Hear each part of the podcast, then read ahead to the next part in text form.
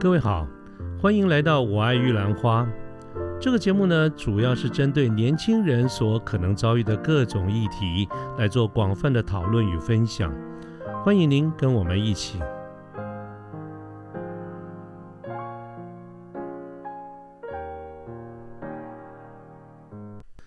呃，各位午安，我是卢天记。现在是民国一百零九年的十二月二十号星期天的下午。那么我们今天的这个产业分析讲座呢，我们想谈一下，在这个科技产业里面有一个非常热门的公司叫做苹果电脑。那么苹果电脑它旗下有很多的产品，包括 iPhone 啦、iPad 啦、Mac 啦这些电脑。这些产品呢，其实不管是在市场行销啦，或者是在这个设计生产上面啊，我相信都是很多人非常津津乐道、非常而且非常有兴趣去讨论的这些热门的这个主题。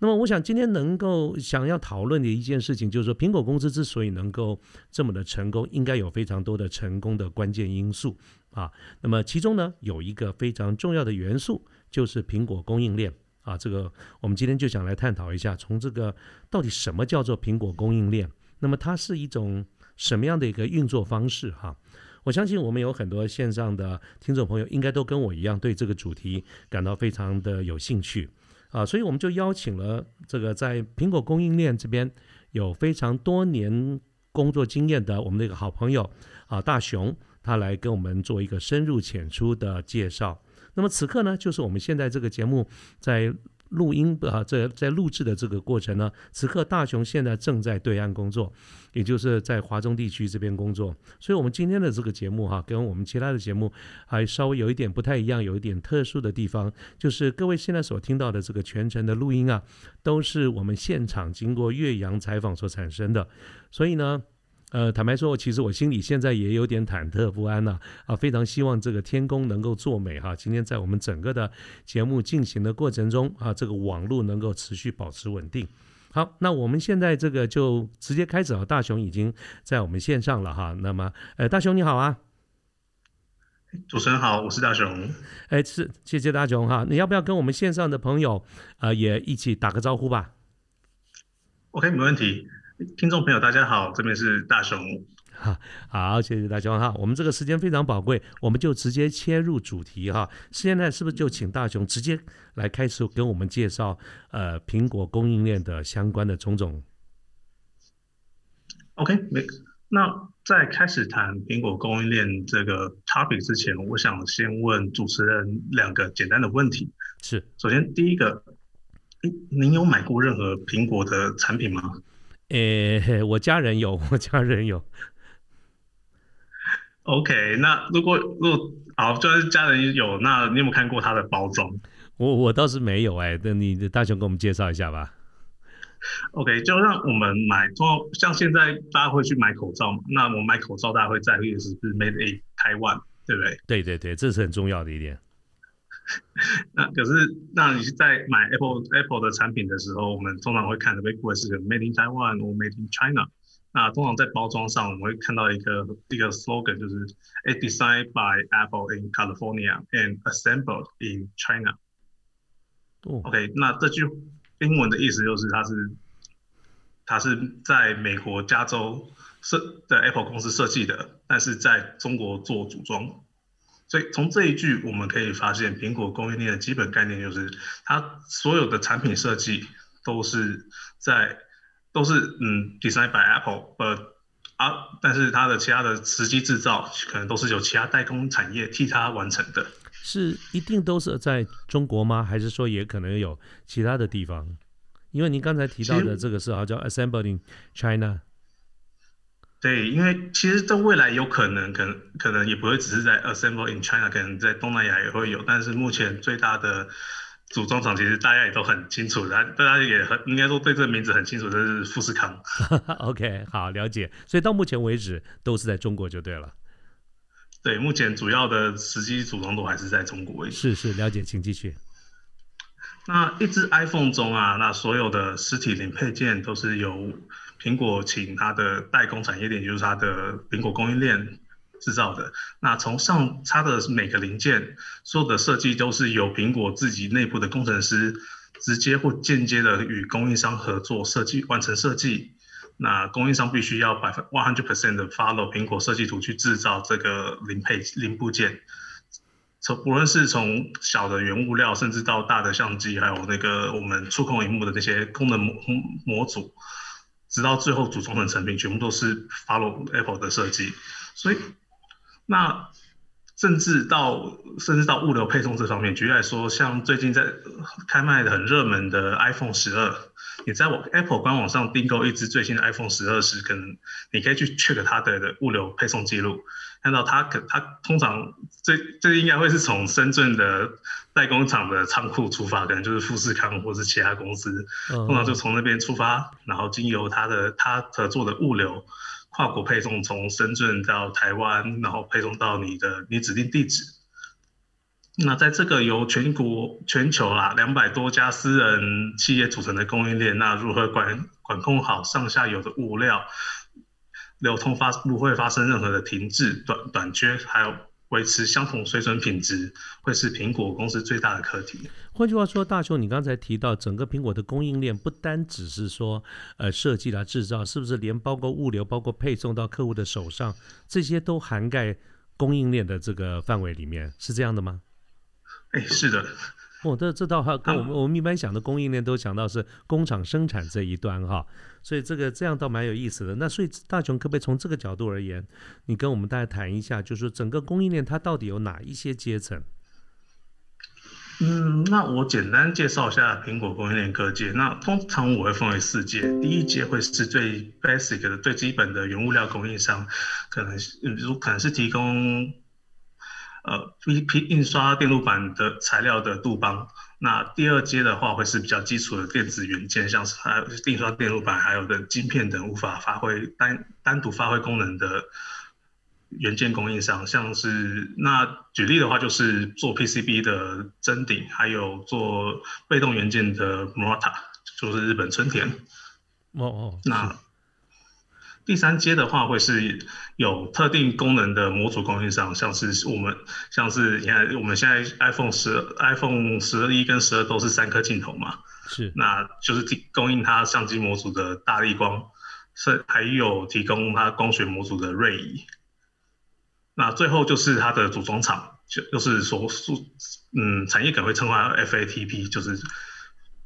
那会，它这个组装厂就是把所有的上述的所有原所有物料模组啊元件，最终组装成成品。那最知名的就会就是我们的富士康。好像还有其他几个也是我们台湾的公司吧？哈。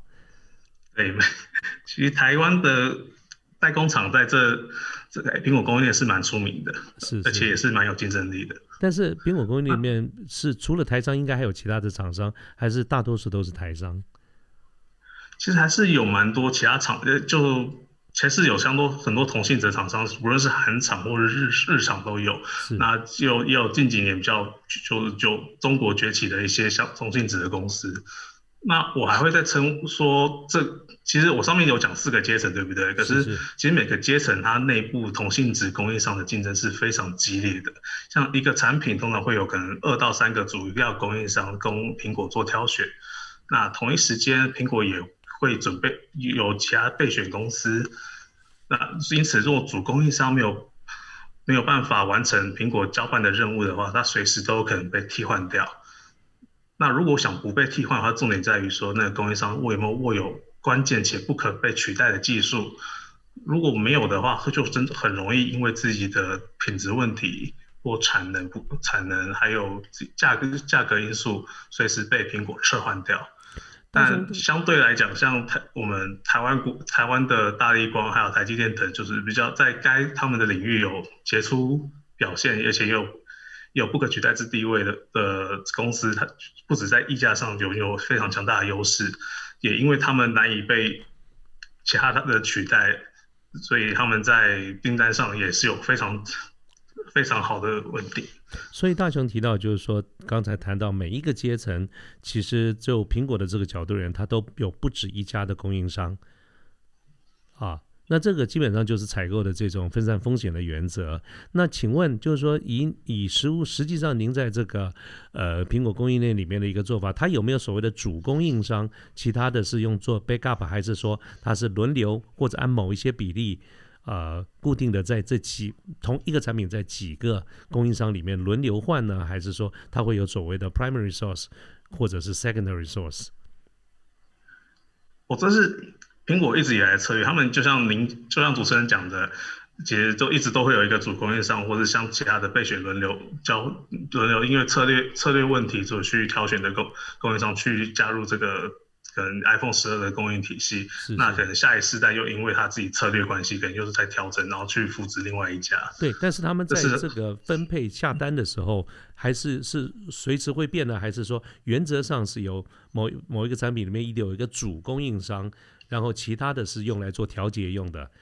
大概是哪一种方式？对，会有，会有，会有一个，就是会有一个围绕在一个主供应商上，但是一样，它其实重点还是在于说他表现能力怎么样。如果他能力不佳，随时替换都会发生。那按照过去您的经验里面，这种他更换的比例高不高？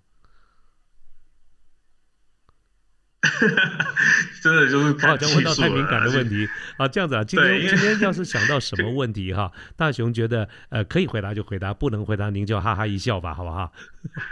好，那我讲比较大家比较能够理解，像是像台积电啊，或是大力光这种，就是它技术真的太强大了，其他家根本没办法跟上它的可以换的哈，对，它根本换不掉你，所以。你看，直接说要得到台积电的晶 晶片，他们宁愿等它出货，也没办法换掉它。可是，然后像，嗯，我举个例子好了，像 iPhone 十二 Pro Max，我记得它荧幕是三三星专攻的，是是，因为因为其他家没有办法提供在同在它提供这个曲面屏同时，并且维持呃维持它的那个大大尺寸，并且同时维持它的良率跟光透性。了解，所以像这些基本上就不存在所谓的。更换或者 backup 的概念，其实就是一家独大。但是对，没错。但是如果是其他可能比较技术比较没那么突出的一的一些原一些零配件，像是 PCB 或是嗯一些 speaker 相关的，就可能就很容易被替换掉。其实如果你只要报价不好，或是或是嗯打样进度比较差，还有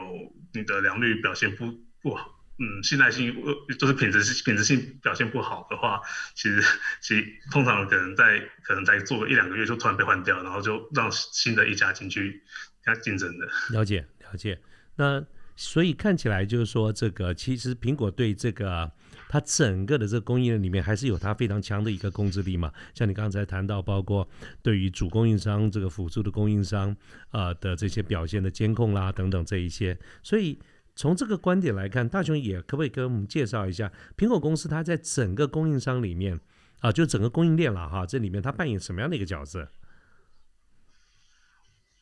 我会说，他在整个供应链扮演的角色也不会只是单纯的一个管理者或是采购，他其实扮演，他同时也扮演着一个教练的角色。其实苹果在管理它的供应链的时候，主要分为三个领域，分为就是业务性质的采购。那还有工程跟品质性质，就主要是这三块。那采购方面的话，他们通常会委由专业的供应链管理师，那这个管理师就要负责就是安排各供应商的出货配比与价格谈判。啊，就是我刚才问的那个问题嘛，啊，对，没错。是。那另外两个就是工程跟品质。那工程跟品质这方面，通常都是 Apple 从各行各业挖过来，非常。技术能力非常或是专业非常出众的专业人士，那这方两块会是苹果，他们苹果会请他们去鞭策、监督，或是 帮助他的供应商去提升他能力，以期望他以期望 Apple 每一年的嗯产品能够达到他们想要的水准。是，所以那其实嗯教练。OK，对我就是就像教练或者老师嘛，就希望选手能够出好成绩，所以我才会说它是一个教练的体系。因为而且其实也有蛮多供应商其实是一开始接到案子都可能不具不具备那个技术能力，可是可能跟苹果就合作磨合个几年，甚至被苹果体系上来，然后才有了今天的地位，是可能扩大了好几倍之类的。我想这也是其实，在台场很很多这个案例的。对对，也很多听说的，就是说很多的台厂或者是这种代工厂之所以愿意跟品牌商合作，其实也有其中有一个原因，就是经由品牌商这个地方，这能够把自己的技术啊，包括这个呃呃研发等等的实力都会有所提升哈。所以大雄在这个我们台商的这个供应链里面，应该也这么多年了，你应该看到很多这样的一个例子嘛。啊，这那其实另外一个意思就是大家扶持小厂去打大厂。这个的话哈，这个待会儿如果大雄愿意的话，我们倒很想多听一下故事啊。好，那接下来想请请问大雄哈，就是说，那你刚才提到了这边啊，包括产业的上中下游有不同的阶层，那么苹果扮演一个供应呃这个这个教练的角色。那么就大雄过去的这个经验哈，你在整个供应里面工作了这么多年哈，就你的观察来看，怎么样是一个跟苹果合作比较好的一个模式？嗯。首先，所有的商业合作前提就是要说服客户，你能够满足他的需求，对吧？是。那苹果比较特别一点，他 他们就就很古魔，他们把说服做这件事情这一个这个 topic 做非常专业的定义。他从就来说，他从做一个产品，从新样品做到量产，他定的一系列的规范。他可能列了几好几份专业文件，那个我记得我产品的文件，我我我产品文件好像就就六六七七十页了吧。从量产到从样品到量产啊，其实通常都我们它它会分好几个好几个 build，可能从概念性样品到样品一、样品二 build 到到试样试嗯到测试量。嗯，我记得是概念性量产、跟测测测试量产、跟转量产、跟风险量产，它都有设定这些各个 build 的各个阶段必须要完成的任务，都有一些像测试需要去完成后才能到下一个阶段。那如果没有完成，其实就要么就是工业上 fail，要么就是他们他们嗯延后这个专案的进度。那可是你也知道，苹果其实每一年他们都有要嗯。要卖的新机种，像一年一年卖一台手机嘛，对不对？是 卖一个 generation。嗯嗯，那所以其实它其实它像我刚刚讲那几个那几个阶段那几个，比如这些可能五六个啊，可是你一年就必须把它完成，等于是一到两个月就要完成一个 plus 一个 stage，然后走到下一个 stage。可是可是每个 build 中间其实它有非常多的项目得得完成。那这些 task 这些任务其实就是要证明，供是供应商必须要去证明自己有办法达成任务，有办法在这种高这种状况并维持它的品质，也同时维持它的产能，并且要它的产品也要能够为保证它的它能够满足客满足苹果产品的需求。为了为此，其实苹果会它有很多的员工是会做会到。供应商的工厂做 onsite support，就是去驻场去监督你的工，你的工厂是否能够做满足他的期望。是是，像大雄你刚刚提到的说这几个，比如说从样品到量产，至少分五个阶段啊。您刚才列举的这五个阶段，这个是苹果特有的一个方式，还是一般啊品牌商下给代工厂的呃订单过程中普遍或者共通的一个要求？嗯，我会说是比，也不是苹果特有。其实它现在它这个这套方式也被其他家超过去了。其实现在科技的大部分也都会抄他们这方式，他们的这个模这个模板去做的一样的事情。是，但苹果是最要求最为仔细的，就是它不完成某些条件，它就绝对不到下一个阶段，就不会就是，哎，我只是抄个样子就好。所以，就大雄，你在这个呃这个代工工厂这个供应链这个领域里面这么多年的经验，苹果的要求算不算是在业界里面呃最高或者是很高的？相对于一般我们常常认为日本厂商对于品质要求是非常高的，那大雄的经验嘞？它是最，它是最高，它其实就跟日日日本厂商的要求也是相差不多相同 standard。那 那照你这样讲，难怪可以说当教练了。我觉得这些能够在苹果供应链里面活得下来的厂商，不管是台厂或者哪一家，应该都会得到很大的一个改进吧。会啦，只是就在里面工作就觉得日子会很痛苦就对了，因为会被要求非常的多。这 是是是可以想象。大雄刚刚提到有一点哈，我想呃拿出来请问一下，就是你说在苹果他会派了很多的驻场的，等于算是驻场的业务，在各个工厂里面呃来负责产品的这个监督，这是不是就是一般我们讲的所谓的驻场业务？呃，其实它比比较不像驻场的业务，比较像驻场的技术人员去督导你怎么做。其实通常派过来都是去 review 你的工程还有品质。那如果是驻场业务，可能只是在看一下状况，然后看跟你找找找毛病，给你砍价格。可是通常苹果派过来这些人是真的有在这个业界工作过的。那么这样派过来，他是苹果的人，还是呃这个 headcount 这个职位是代工厂的出的钱、薪水等等？没有，通常其实这是苹就是苹果自己的雇员，自己的。其实苹果也有害很多人，只是他们通常不会把他们放在办公室，都是叫他们到处跑，去各去各地去看他，去 review 各各地的代工厂。是，那我我之所以会这样子问的原因，是因为我想在我们的朋友当中也听说过有这种呃。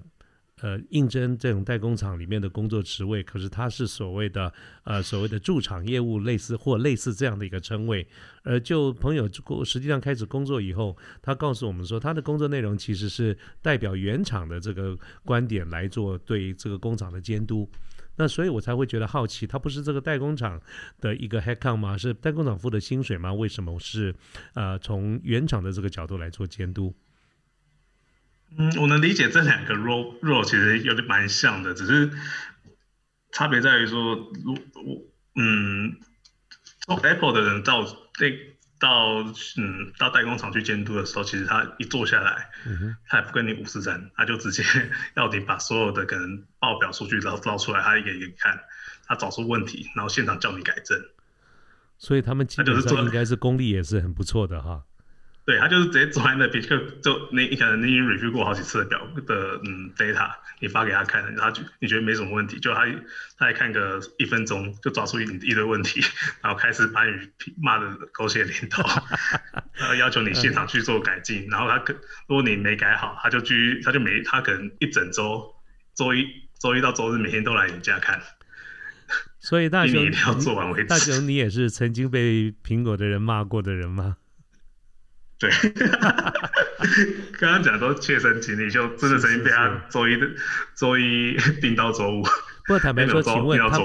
是，所以就是说坦白说，请问他们骂的有道理吗？还是是过分的吹毛求疵？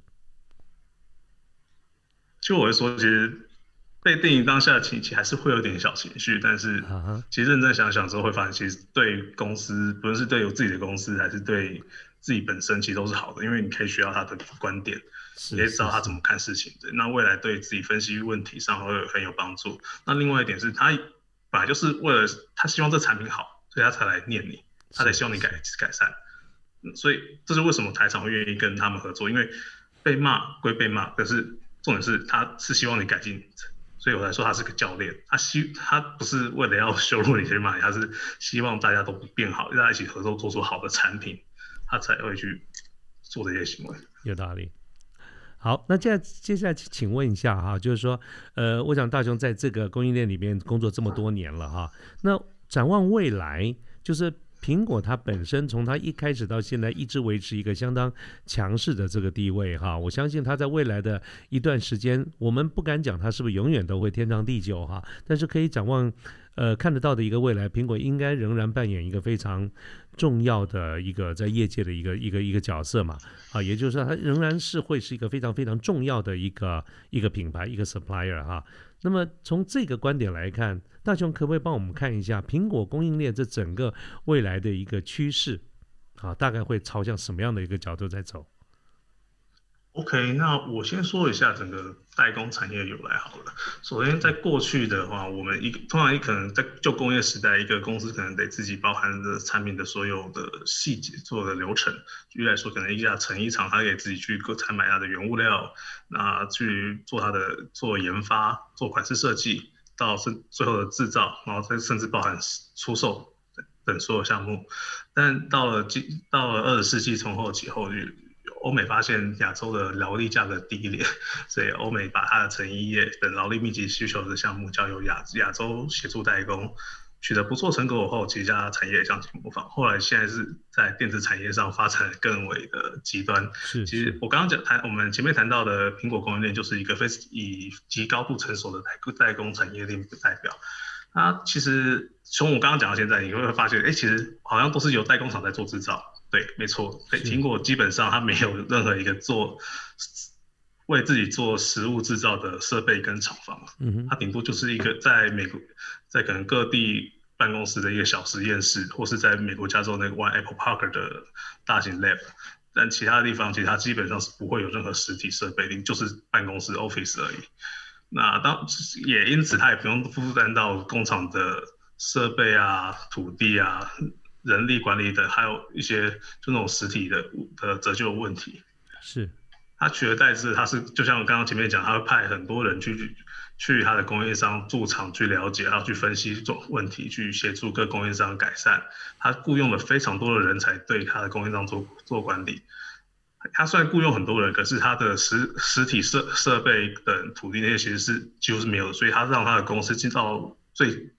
大的轻量化。那这个这种供应链的管理模式，现在也是被非常多国际大厂所效仿，像是就是。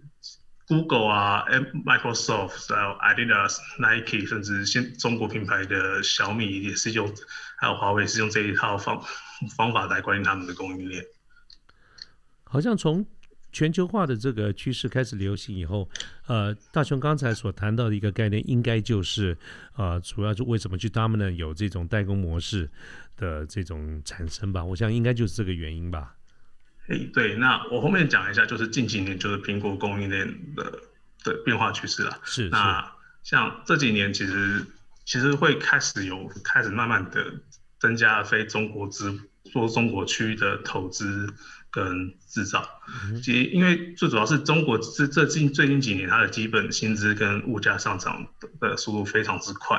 那其实。那过去是在中国的人力很便宜，所以投资，所以在中国那种组装厂的富士富士康什么，说可以可以比较保有他们的利润。可是最近，可是不论是它的物价上涨，还有中美贸易战的白热化，令许多企业开始放眼东南亚，追求更低的人力还有土地。它那苹果它自己。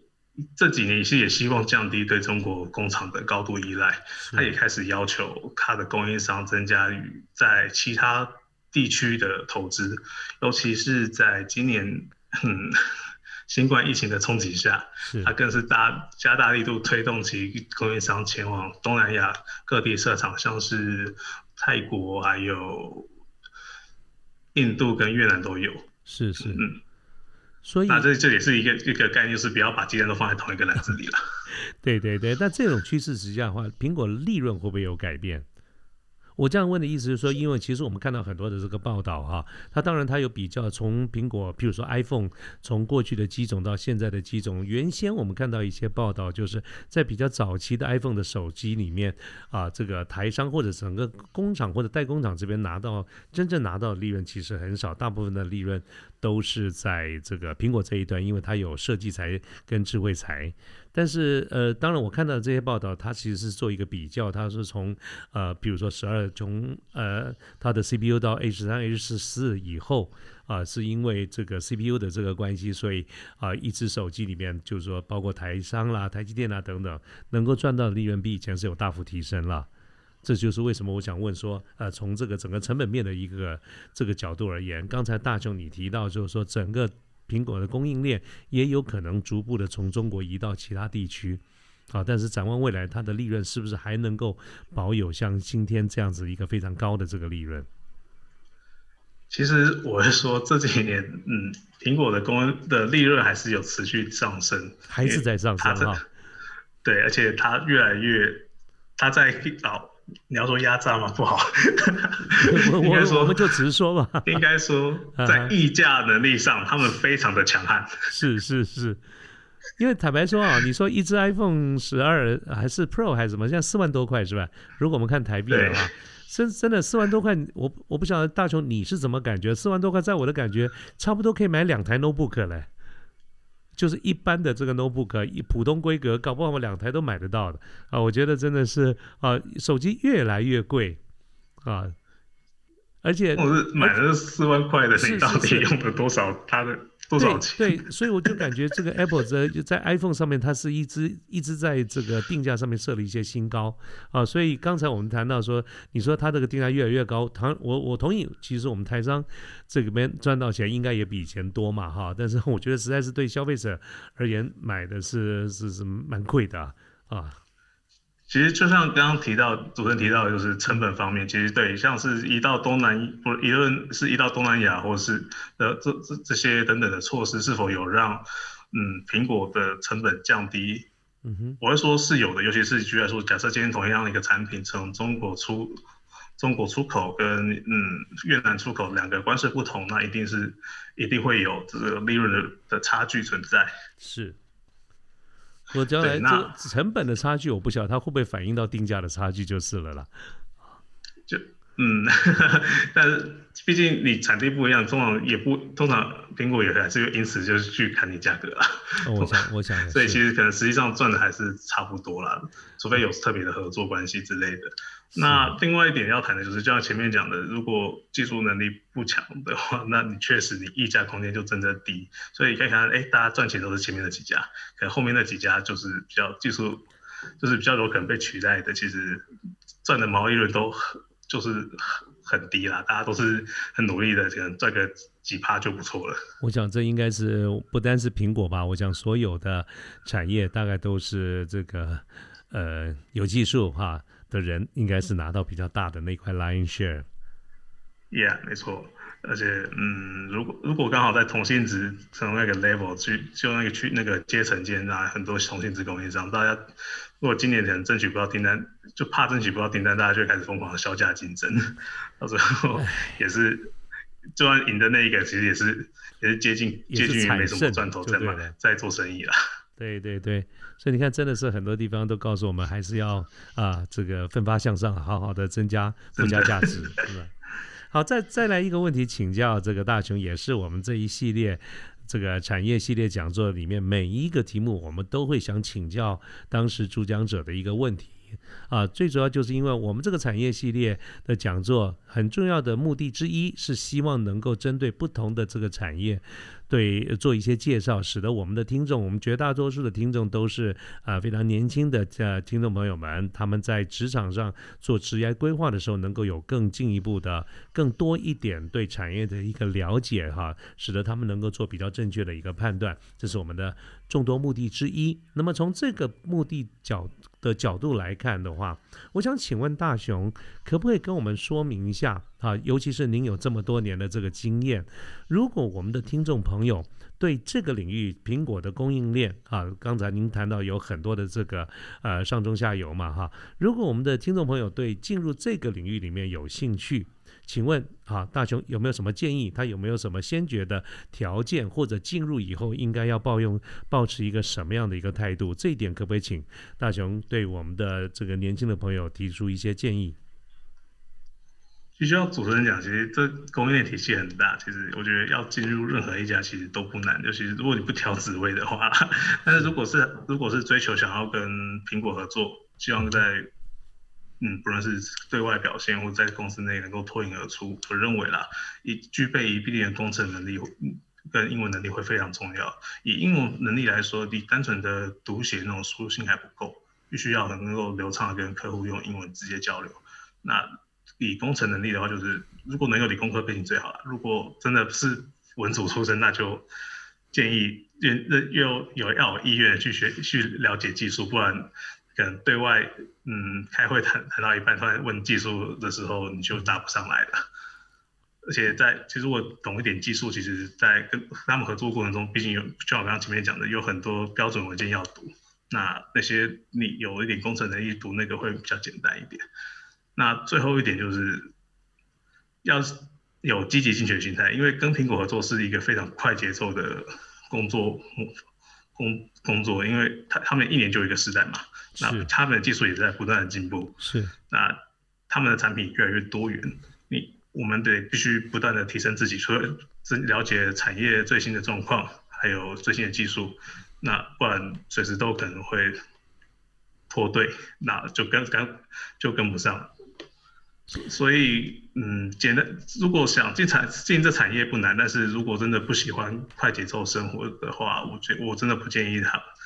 嗯，进进人那些不喜欢快节奏的人进来这个产业了。所以大家过过了几年的快节奏，哦，会不会有疲倦的感觉啊？好，我们换个别的话题哈。谢谢大雄刚才跟我们的一些建议。其实哈，我刚才一听一边听大雄去归纳说进入这个行业里面啊，一个是英文，一个是对专业专业知识的一个了解哈。我当时刚刚听大雄在讲，我其实有感而发。我们这个产，我们这个系列讲座进行到现在已经有几个不同的这个产业了哈。那么我可以发现，我们所有的应邀的来跟我们分享的贵宾啊，大家谈到在问到这个问题的时候，几乎每一位的来宾，每一位都跟我们讲，几乎是同样的一个方向啊，就是一来语文啊，二来就是专业知识。啊，而且不约而同的，大家几乎都提到，就是说能有这个相关领域是最好的。如果真的不行的话，保有一颗啊这个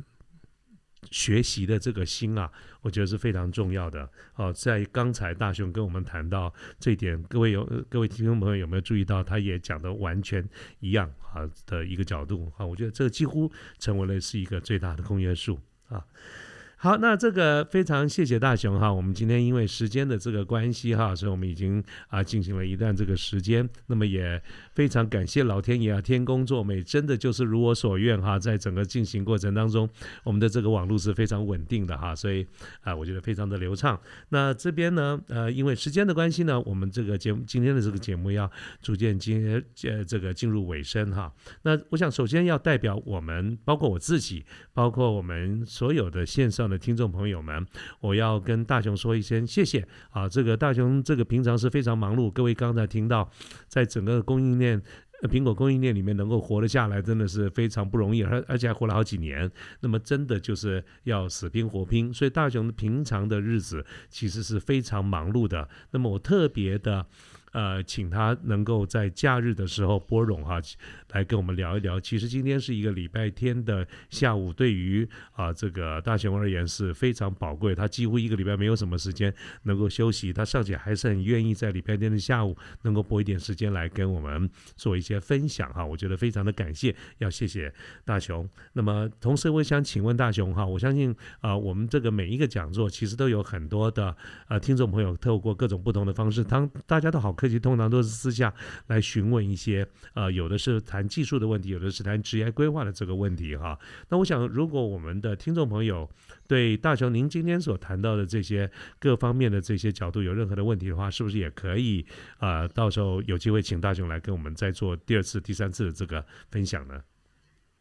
没有问题。太好了，好，非常感谢，我们要先帮大家说一声谢谢哈。好，那就这样子，我觉得时间非常宝贵，我们就不再耽误大雄，呃，我们大雄兄礼拜天非常宝贵的呃休息的时间。那我想我们这今天的这个节目呢，就到这边结束，也希望这个呃大家呃所有的听众朋友们，好好把握礼拜天的时间，好给自己一个好好的休息。那我们今天的节目就到这边为止，谢谢大家，大家再见。